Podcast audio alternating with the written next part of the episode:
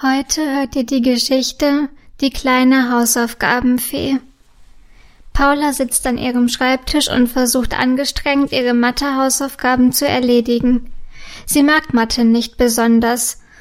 Ach, Mathe ist doof, denkt sie, während sie das Arbeitsblatt mit den vielen Rechenaufgaben anstarrt.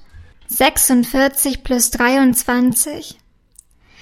Ganz schön schwierig, murmelt sie Sie kaut ungeduldig auf ihrem Bleistift herum.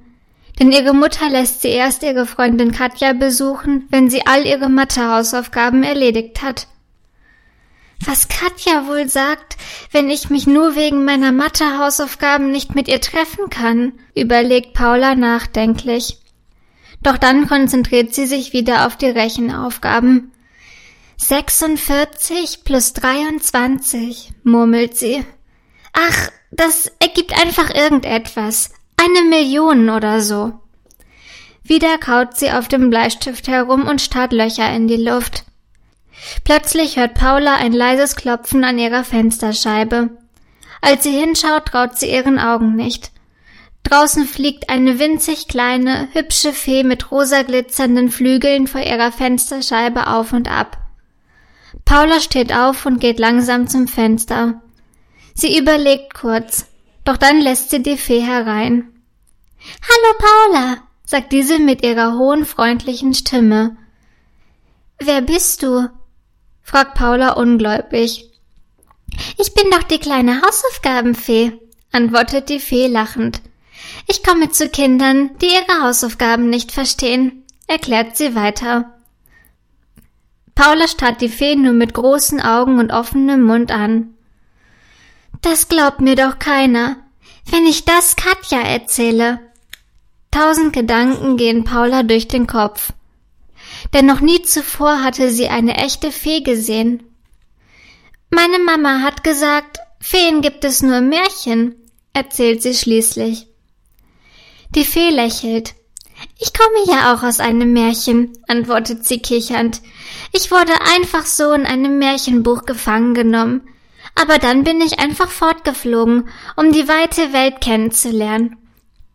Wow, staunt Paula. Sie weiß immer noch nicht so recht, was sie sagen soll. S soll ich dir mal zeigen, was ich in Mathe aufbekommen habe? stammelt Paula noch immer etwas ungläubig. Doch die Fee hat es sich schon auf dem Schreibtisch zwischen einem Radiergummi und einem Bleistift gemütlich gemacht, damit sie sich in aller Ruhe das Arbeitsblatt von Paula anschauen kann. Natürlich musste sie dieses vorher ganz klein zaubern, weil es ungefähr viermal so groß war wie sie selbst. Das kann ich dir nur lösen, versichert die Fee. Noch bevor Paula antworten kann, schwingt sie ihren kleinen goldenen Zauberstab. Einige rosa schimmernde Sterne rieseln auf das Arbeitsblatt herab. Und schon sind alle Aufgaben richtig gelöst. Bitte sehr, sagt die Fee, während sie Paula das Arbeitsblatt gibt. Ah, ah, aber das ist ja viel zu klein, stottert Paula erschrocken. Ach stimmt, das habe ich ja ganz vergessen, antwortet die Fee.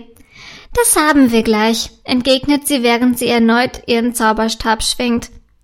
Wieder rieseln rosa schimmernde Sterne auf das Arbeitsblatt herab, und schon hat es seine normale Größe zurück. Danke, sagt Paula. Keine Ursache, entgegnet die Fee schnippisch, während sie einen Blick auf die Uhr wirft.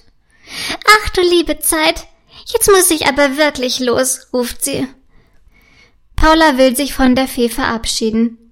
Doch diese war schon wieder aus dem Fenster geflogen und nur noch als ein kleiner Punkt zu sehen. Bestimmt hilft sie jetzt einem anderen Kind bei den Hausaufgaben, murmelt Paula, während sie der Fee verträumt hinterher schaut.